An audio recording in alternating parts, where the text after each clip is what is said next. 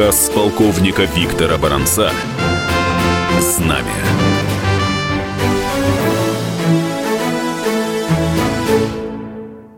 Здравствуйте, уважаемые радиослушатели. Я Виктор Баранец, военный обозреватель газеты «Комсомольская правда», сын фронтовика. Сегодня мы отвечаем священный праздник Великой Победы. И я хочу прочитать вам свой рассказ, который имеет прямое отношение к этому великому празднику. Рассказ называется «Знамя».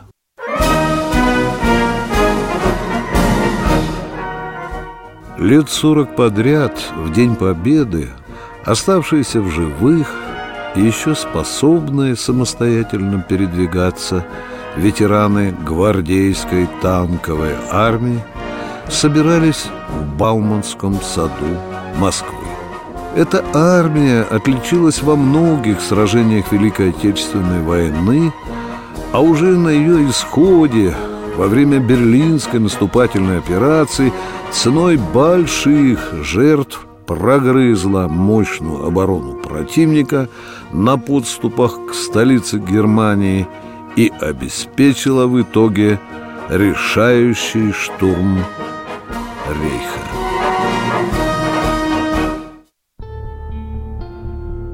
Как и случалось много раз прежде, задолго до новой встречи ветеранов-танкистов в Бауманском саду был создан оргкомитет.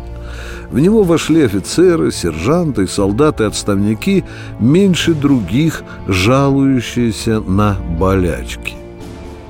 Причем многие из тех, кто входил в прошлогодний оргкомитет, в новый войти уже не могли. Одни умерли, другие совсем занедужили – Третьи, хотя еще и храбрились, но по состоянию здоровья уже не рисковали добираться до столицы на костылях или в инвалидных колясках. Даже под присмотром родственников или врачей. Да что там до столицы? До Бауманского сада из-за хвори и возраста уже не могли доползти многие из тех ветеранов гвардейской танковой армии, которые жили в Москве и области. А самых рисковых и отважных ветеранов дети и внуки в прежние годы все же привозили в столицу России со всех республик бывшего Советского Союза. Но таких с каждым годом становилось все меньше и меньше. И не было уже в живых ни последнего командарма, ни начальника штаба армии, ни их заместителей, даже комбригов, которые были намного моложе их, уже тоже не было. Все были давно в земле. А из командиров помельче худо-бедно еще здравствовали и дожили до 65-летия Победы, десятка три комбатов и ротных, до сотни четыре командиров танков, механиков-водителей, заряжающих и радистов. Однако из них тоже лишь немногие уже могли добраться до Москвы к 9 мая 2010 года. А вот бывший комбат Василий Павлович Свечин держался молодцом, хотя еще с далекого апреля 45-го был инвалидом. Тогда из хорошо замаскированной засады на окраине Потсдама, это предместье Берлина, в его командирскую машину попал снаряд немецкой пушки. Василий Павлович помнил все детально. Тысячу раз после войны приходилось рассказывать об этом и сыновьям, и внукам, и школьникам, и студентам. И каждый раз, словно давно и хорошо зазубренный текст, он начинал так. Снаряд ударил в правую сторону танка под башню. Заряжающего Карадзе разорвало на куски, радисту Бутараеву снесло голову, механик-водитель Фоменко чудом успел крышку люка открыть и выскочить из машины. Я тоже попытался выбраться из танка, но мой люк заклинило. Когда я все же открыл люк, тут же возникла тяга, и пламя из боевого отделения потянулось ко мне. От моего танкошлема шел четырехжильный провод к радиостанции и танкового переговорного устройства. Я вырываюсь на броню, а в попыхах выдернуть фишку из гнезда забыл И меня сдернуло обратно в горящий танк Потом я уже не помню, как выскочил, что, где э, Каким-то образом мне все же удалось отбежать от машины на десяток метров И тут сдетонировала боеукладка И что-то мне вдруг словно обожгло правую руку чуть ниже локтя. Я упал на какое-то время, потерял сознание. Когда пришел в себя, то будто вот в угаре увидел, что почти до локтя, видимо, куском разорванной брони, мне отрубило правую руку. Ну а дальше было так. Медсестричка Аня Фролова туго перетянула жгутом предплечье комбата и всадила ему в оголенную задницу пару уколов какой-то обезболивающей жидкости. А когда Свечин лежал уже на окровавленном матраце в кузове, едущей в тыл полуторки, грозно размахивающий пистолетом командир разведбата капитан Квитка остановил санитарную машину – и все так же, держа пистолет в руке, поставил ногу на колесо машины, ухватился за борт и заглянул в кузов. Сидевшая рядом со свеченным медсестра Аня со страхом смотрела то на его оружие, то на чумазую физиономию командира разведбата. «Вася! Вася! Держись, мой родной!» Срывающимся голосом кричал Квитка «Я за тебя этого без суда и следствия сейчас же прикончу!» «Какого хмуря лицо от дикой боли сквозь зубы спросил Свечин «Да вот эту обоссавшуюся гитлеровскую мразь, которая стреляла в тебя!» Крикнул в ответ Квитка и показал пистолетом ту сторону, где на тротуаре под охраной автоматчика разведбата стоял в расстегнутой серой шинели рыдающий немчонок-артиллерист. Нос его был расквашен, штанины между ног от паха до широких голениш сапог были явно в моче. Медсестра помогла Свечину приподняться с матраца так, чтобы он из-за борта машины увидел юного немца — Комбат посмотрел на него такими глазами, словно это не ему, Свечину, было в тот момент страшно больно, а этому описевшемуся от страха шкету с гитлеровской челкой. «Не надо убивать ребенка», — сказал Свечин Квитке и снова лег на пропитанный кровью матрац. Уже после капитуляции немцев в госпиталь на окраине Берлина к Свечину приехал Квитка. С виноватым видом вошел в палату, рухнул перед кроватью Свечина на колени, уткнулся головой в плечо желтого, как парафиновая свечка сослуживца, и сказал тихо «Прости меня, Вася, большая вина моя перед тобой». Это мои разведчики вовремя не обнаружили пушку, которая ударила по твоему танку. «Встань и не мучайся чепухой, брат», — сказал ему с вечера. «Это война». С того дня и до самой смерти в 1991 году Квитка просил прощения у Свечина каждый раз, когда они встречались в Москве. Продолжение через несколько минут. Рассказ полковника Виктора Баранца «Знамя».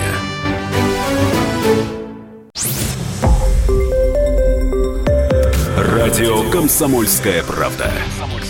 Более сотни городов вещания и многомиллионная аудитория. Челябинск 95 и 3 FM. Керчь 103 и 6 FM. Красноярск 107 и 1 FM. Москва 97 и 2 FM. Слушаем всей страной.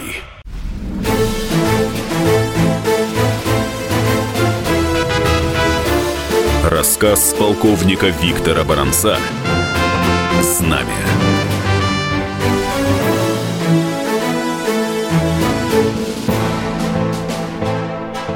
Москву после трех месяцев лечения в госпиталях Свечин возвратился только в конце июня 45-го с наполовину пустым рукавом и красной звездой на мундире. А еще через год военный врач-ортопед установил ему на правой руке трофейный протез. Немецкий розовато-восковый муляж от локтя до кончиков пальцев удивительно точно был похож на оригинал. Свечин стеснялся своей пластмассовой с полусогнутыми пальцами холодной кисти, выглядывающей из рукава, и потому натянул на нее черную лайковую перчатку, купленную на барахолке. И порой случалось так, что некоторые, крепко подвыпившие однополчане, фронтовики, во время встреч или прощаний невольно хватали комбата за правую руку, забывая, что ее-то нет. Под черной перчаткой, застывшими в одном положении полусогнутыми пальцами, был ее безжизненный заменитель. Тощенькой, потрепанной школьной тетрадке в линеечку все это тоже было слово в слово скрупулезно описано на память детям и внукам. Но почерк Василия Павловича был совершенно отвратительный, потому как свои мемуары писал он левой рукой и кривыми печатными буквами.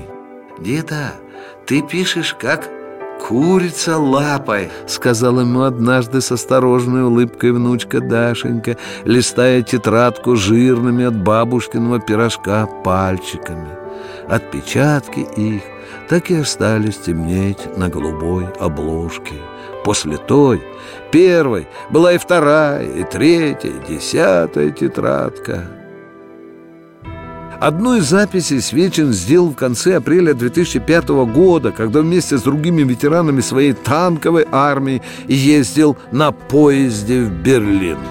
Тогда он попросил нашего военного атташе в Германии свозить его в Потсдам, на ту самую улицу, которая вела от железнодорожного вокзала в сторону парка Сан-Суси, туда, где когда-то был подбит его танк. Щеголеватый полковник не отказал покатал с вечером по Потсдаму на своей служебной БМВ.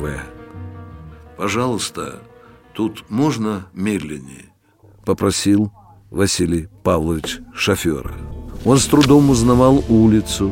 Не было уже ни четырех стальных жил трамвайных путей, ведущих от вокзала Потсдама в центр города. Не было видно за новыми постройками озера Хафель. Узнавался лишь железнодорожный мост — с черными арочными фермами. И лишь так же, как и в мае 45-го, вдоль серых домов под бурыми черепичными крышами цвели каштаны. Когда проехали под мостом, Свечин попросил остановить машину.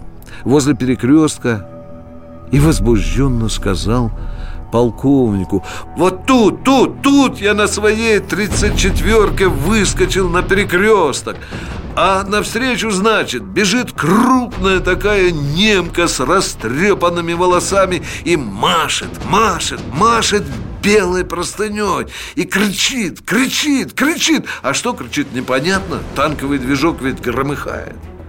Я приказал механику двинуть танк поближе к дому и заглушить двигатель. А тут офицеры из разведки армии на Виллисе подскочили. Поговорили с немкой – она, оказалась, была хранительницей в каком-то музее этого самого парка Сан-Суси. Немка стала умолять нас, чтобы мы не стреляли по древним зданиям парка. Она говорит, что немецкой пехоты там нет. Она ушла к Берлину, сказал нам офицер-переводчик. Мы и пообещали ей, что в таком случае стрелять по парку не будем. Я по связи приказал всем экипажам батальона в сторону парка огонь не открывать.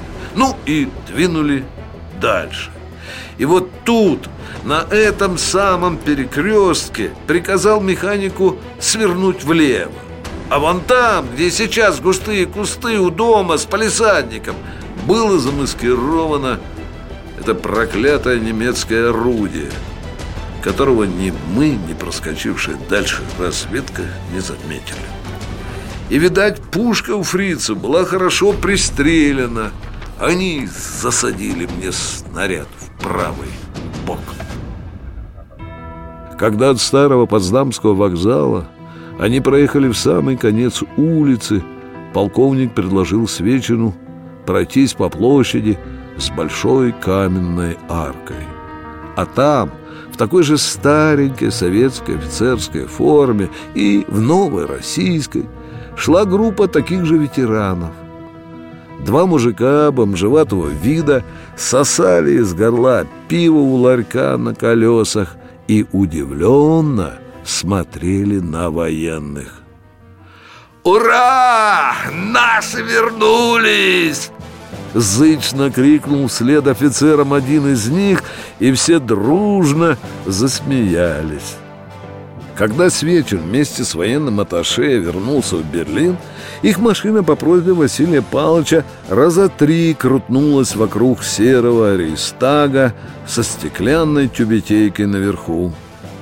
Полковник предложил Василию Павловичу отведать немецкого пивка в уютном гаштете недалеко от российского посольства. Свечин с радостью согласился, сказал, «Побывать в Германии и не отведать немецкого пивка – это все равно, знаете, что вот брачную ночь про невесту забыть». Хозяин Гаштета, грузный мужик в белом фартухе с недлинной бородкой на сытом лице, сказал Свечину и полковнику, что угощает их за свой счет – и вежливо попросил разрешения сесть за стол рядом с гостями. Он на приличном русском языке сообщил, что его отец был летчиком Люфтваффе. А зимой 41-го попал в плен. Его самолет, советская «Зенитка», сбила под Смоленском. «О, а мой старший брат Иван как раз там был зенитчиком и...» Воскликнул Свечин радостно и тут же осекся, взглянул на зажмурившего глаза полковника. Но поскольку хозяин Гаштета искренне засмеялся, на сурово прикушенных губах полковника тут же образовалась улыбка. «Ну и вляпался я», — подумал Свечин. «Надо язык за зубами держать». А немец стал многословно рассказывать о воспоминаниях его отца, о семи годах в плену, сначала в Елабуге, потом под Ростовом. Его русские конвоиры подкармливали и даже частушки научили петь. «Отец и меня научил!» — весело сказал немец и негромко запел — Сидит Гитлер на заборе, просит Гитлер молока, а доярка отвечает, хрен сломался у быка. Свечин и полковник добродушно улыбались, хотя другие посетители Гаштета настороженно и недоуменно поглядывали в их сторону. «Вы хорошо говорите на русском», — отвесил Свечин комплимент немцу. У меня во времена ГДР э, были хорошие учителя, русские офицеры из берлинской бригады. Она при социализме стояла тут недалеко, в восточной части города, говорил немец. А русские офицеры заказывали много водки и пива. В молодости я был поражен их привычкой к такому коктейлю. И однажды спросил у них, откуда такая традишн? Знаете, что они мне ответили? Они ответили «Пиво без водки, деньги на ветер» Улыбался немец, улыбались и Свечин с фронтоватым полковником Но улыбка на лице офицера мгновенно исчезла, когда Василий Павлович спросил немца Ну и как вам тут живется после объединения ФРГ и ГДР?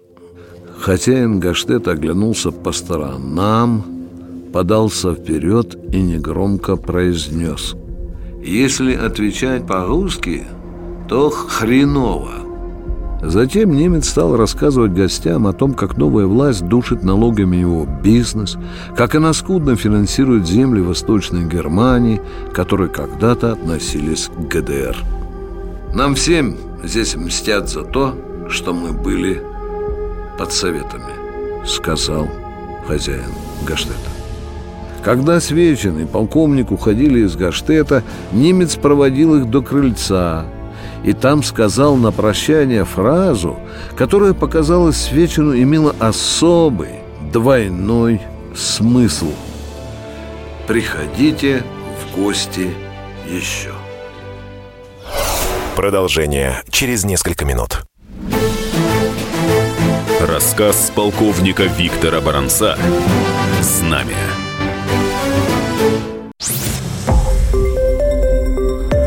Радио «Комсомольская правда». Более сотни городов вещания и многомиллионная аудитория. Ставрополь 105 и 7 FM. Эм. Севастополь 107 и 7 FM. Эм. Калининград 107 и 2 FM. Эм. Москва 97 и 2 FM. Слушаем всей страной.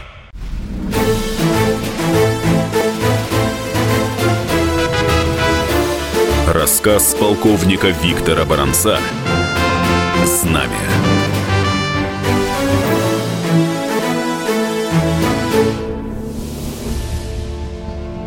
То было в мае 2005 в Берлине, а в начале апреля 2010 года бывший комбат Свечин – из своего трехкомнатного командного пункта на шестом этаже старого дома в Кунцево с утра до вечера громко отдавал по телефону приказы подчиненным. «Подать заявку в гостиницу, обеспечить встречу, обратиться в комендатуру, доставить боевое знамя армии 9 мая 14.00 в Бауманский сад». Когда капитан в отставке Стороженко бывший начальник штаба танкового батальона позвонил Свечину и пожаловался, что в военной комендатуре Москвы случилась заминка, Василий Павлович позвонил туда сам, зло ковыряя указательным пальцем левой руки ячейки своего домашнего дискового телефона и на повышенных тонах поговорил с подполковником, который сообщил, что ему никак не удается согласовать с штабом военного округа вопрос о выделении почетного караула и ассистентов для боевого знамени армии в День Победы. А заминка случилась из-за того, что Московский военный округ к тому времени был уже ликвидирован – точнее объединен с Ленинградским и стал называться Западным, со штабом в Санкт-Петербурге. А тамошние штабные начальники были, видимо, большими формалистами и требовали от подчиненной им московской комендатуры по-другому оформить заявку на выделение почетного караула и ассистентов. А когда эту проблему удалось наконец утрясти, появилась еще одна – Сначала боевое знамя армии музей отказались выдать по той причине, что получить его прибыл не тот ветеран, который значился в заявке. Старый алый стяг должен был доставить Бауманский сад самый молодой ветеран, 83-летний гвардии сержант в отставке Корнеев. Но с ним по дороге в музей случился инфаркт, ветерана заменили, а заявку пришлось переоформлять. Но когда ее переделали на имя другого получателя боевого знамени, и он вместе с двумя солдатами-ассистентами из роты почетного караула приехал в музей, то случилась и тут неприятность. Вышедшая в тот день на работу после отпуска, заведующая знаменным фондом музея громко отчитала своих помощников за то, что те не знают руководящих документов и тут же показала 80-летнему майору в отставке Ивану Семеновичу Гридину, поступивший из Главного управления Минобороны России, приказ о новом порядке выдачи музейных экспонатов во временное пользование. За алый стяг Надо было платить.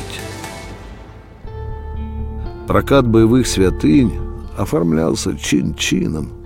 Были даже специальные бланки договора с временной таксой.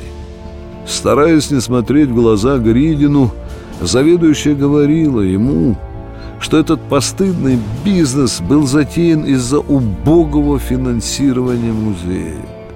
Женщина часто повторяла «Извините, извините, это не моя прихоть, э, а, а я материально ответственное лицо». Я не хочу иметь неприятностей. Я обязана все делать по закону.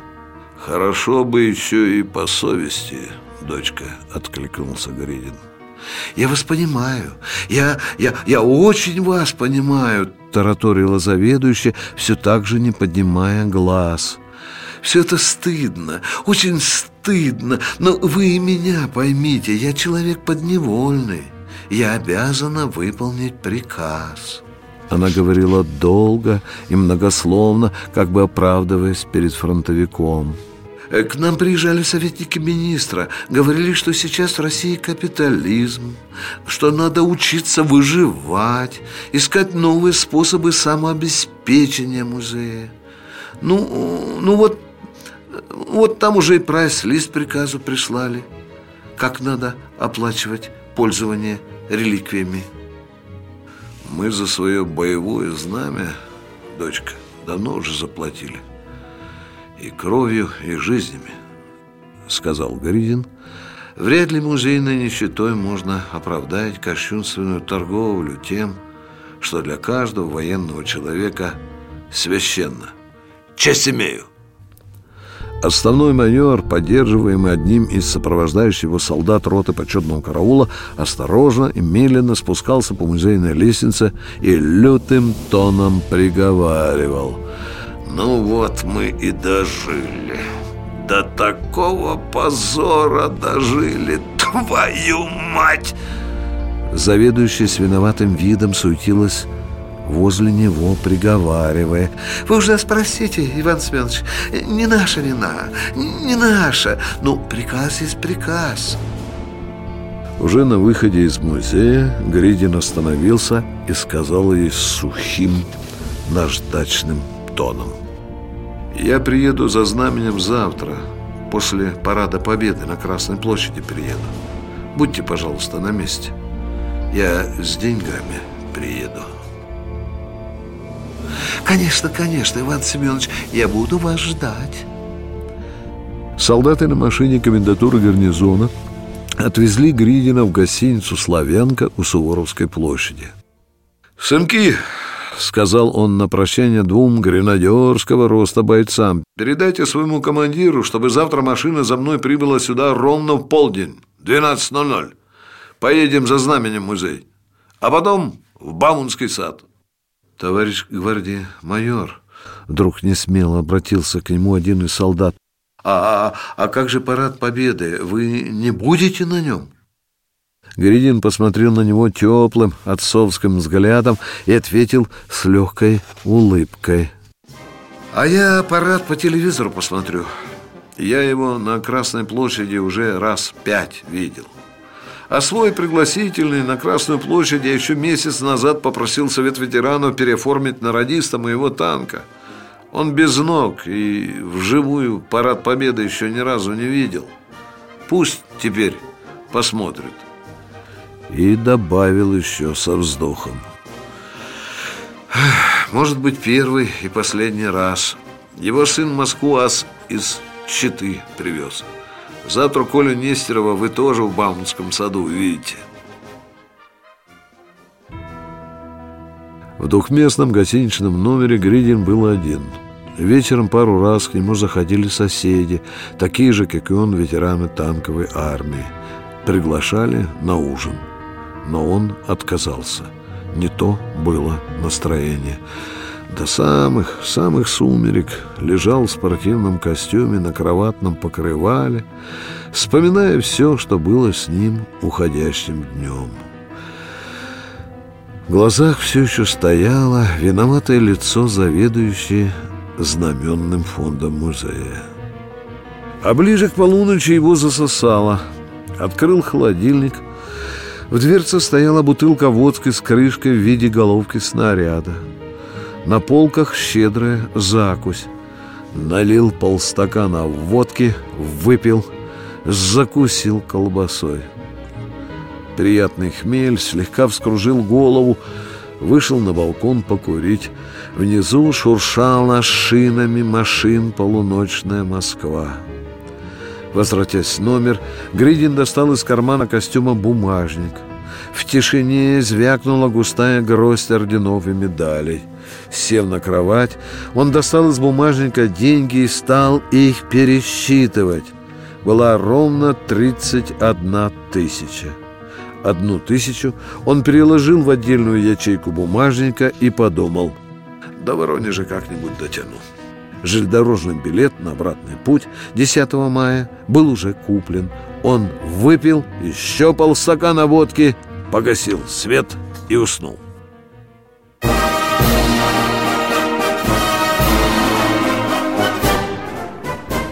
Следующим утром Гридин посмотрел парад Победы по телевидению. Принимавший парад министр обороны Сердюков в цивильном костюме и без командного голоса смотрелся в объезжающей войска открытой машине, как пластмассовая пуговица посреди бриллиантов короны. Ивану Семеновичу резанули глаза широко расставленные ноги и покачивающиеся руки министра во время рапорта президенту. Ровно в 12.00 за Гридиным приехала комендатурская машина с теми же двумя бойцами-ассистентами из роты почетного караула. Поехали в музей. Бойцы приняли зачехленное боевое знамя армии, а Гридину платил бухгалтерию положенные 30 тысяч а минут через сорок машина подъезжала уже к Бауманскому саду. Там было великое скопление военного и гражданского народа. Белели седые ветеранские головы, поблескивали на солнце гроздья наград, военной музыки оркестр играл бравурные марши, резвились дети.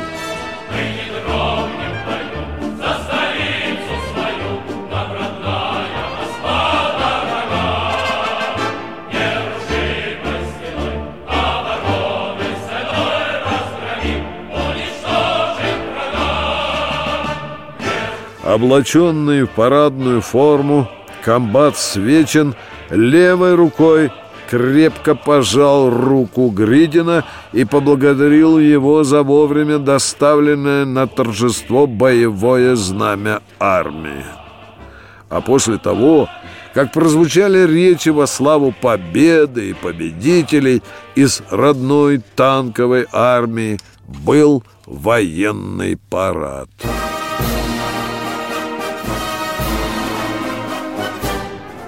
Боевое знамя армии уже было расчехлено, его алое полотнище радостно полоскал сильный и теплый весенний ветер.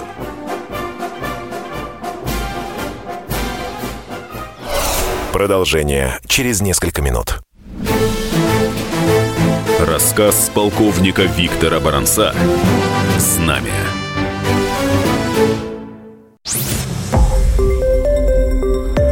Радио «Комсомольская правда».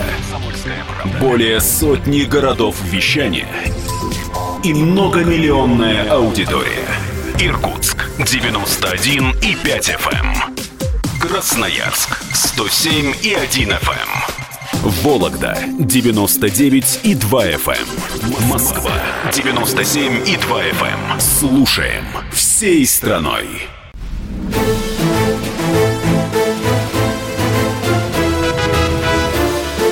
Рассказ полковника Виктора Баранца «Знамя».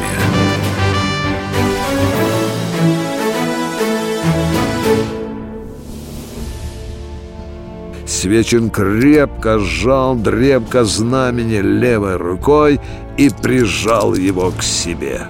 Два бойца-ассистента с красными лентами через плечо и оголенными саблями стали слева и справа от знаменосца. Грянул марш!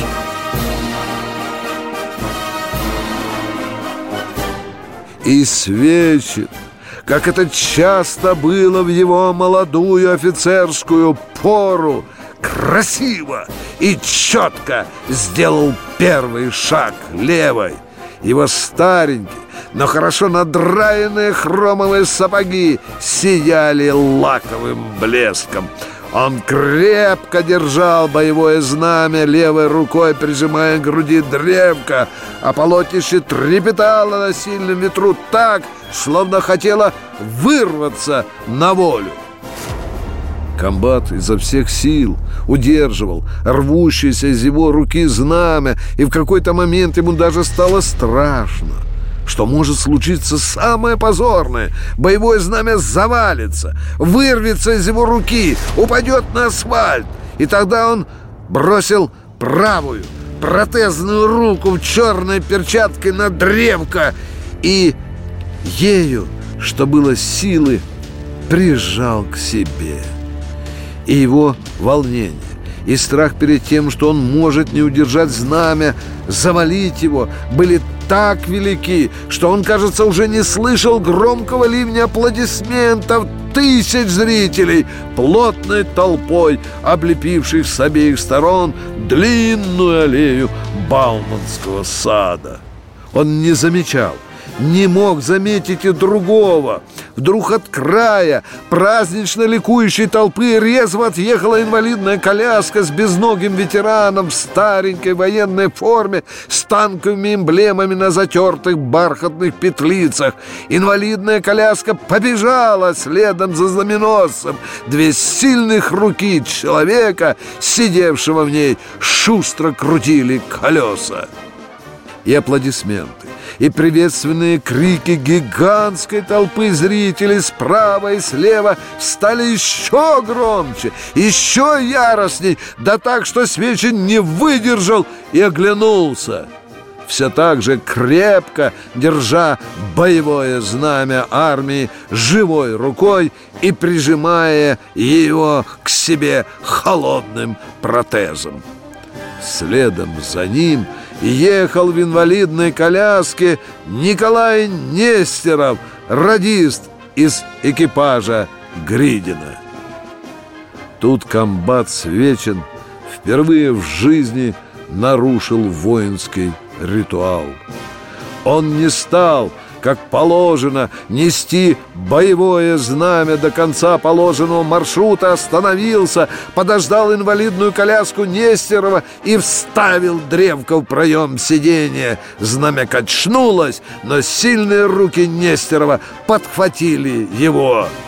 Так дальше и поплыло, поплыло алое полотнище вдоль аллеи, освечен одной рукой подталкивал коляску однополчанина а следом за ними выходили из праздничной толпы все ветераны, которые могли идти в этой стихийной колонне, иные были на костылях, и всех их зрители забрасывали цветами. Майор Гридин шел в этом шествии последним и не мог сдержать слез.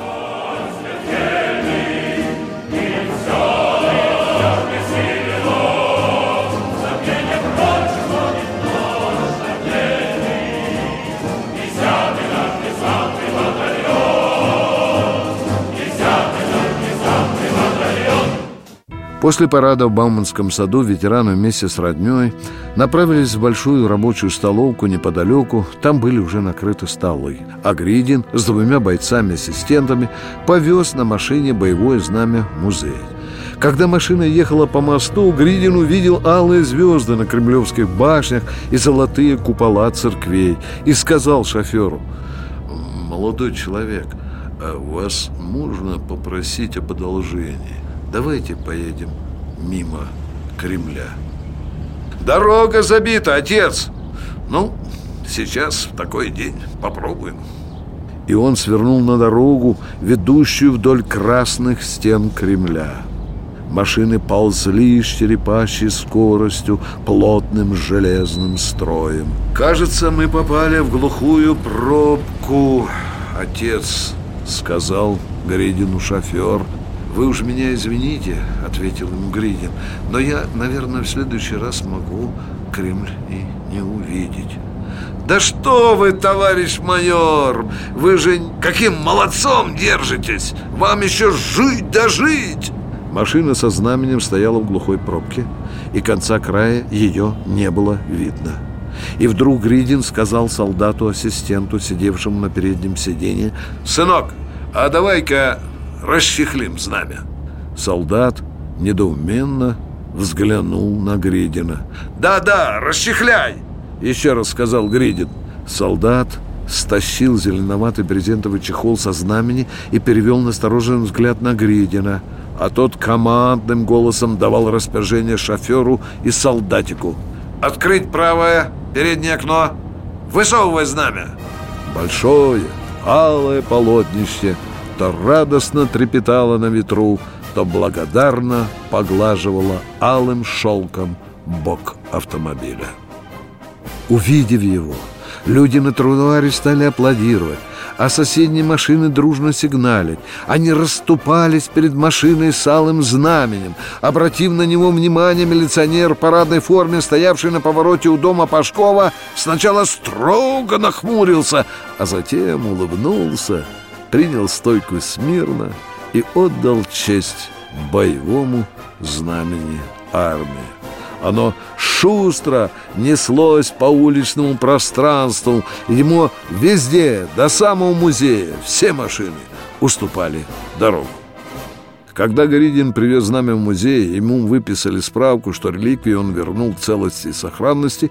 Иван Семенович аккуратно свернул документ, засунул в него боковой карман старенького своего военного кителя и взглянул на заведующую знаменным фондом, которая собиралась уносить алое полотнище куда-то в подвальные запасники, сказал «Подождите, пожалуйста». Он снял фуражку, и положил ее на подоконник. Затем, цепляясь дрожащими руками за отопительную батарею, медленно опустился перед знаменем на одно колено и поцеловал алый шелк с названием его гвардейской танковой армии. Две слезы скатились с его морщинистой щек, на старый, видавший виды шелк, и растаяли, оставив после себя лишь два серых, влажных и едва заметных пятнышка. Затем он также с трудом встал, выпрямился, надел фуражку и, вскинув руку козырьку, отдавая честь святыне Заведующая знаменным фондом, прислонив знамя к стене бухгалтерии, упорно пыталась вернуть ему уплаченные музею деньги, но он решительно отстранял ее руку. И на праздничном вечере ветеранам ударной гвардейской танковой армии, и на следующий день, когда его полным автобусом провожали на Павелецкий вокзал однополчане, он в своих деньгах заплаченных за боевое знамя, никому не сказал и слова. А в мае 2011 года, когда в музей за боевым знаменем приехал уже другой ветеран, и ему тоже сказали, что за аренду полотнища по приказу министра обороны Сердюкова надо платить, он люто выматерился – но в бухгалтерию пошел. Там его нашла та же начальница знаменного фонда, которая год назад также торговалась с майором в отставке Грединым. «Никаких денег вам платить не нужно», — сказала она ему. «Ваш товарищ еще в прошлом году все оплатил». А через полгода майора в отставке Ивана Семеновича Гридина не стало. И комбат Свечин после инсульта в Бауманский сад 9 мая 2011 года уже приехать не мог. Врачи категорически запретили ему покидать госпитальную палату. Но традиционную встречу ветеранов своей танковой армии он все же увидел. Внук снял ее на видеокамеру и показал деду на планшете. Многих однополчан, отмечавший с ним День Победы в прошлом году комбат Свечин на кадрах видеосъемки уже не обнаружил. Рассказ полковника Виктора Баранца «Знамя».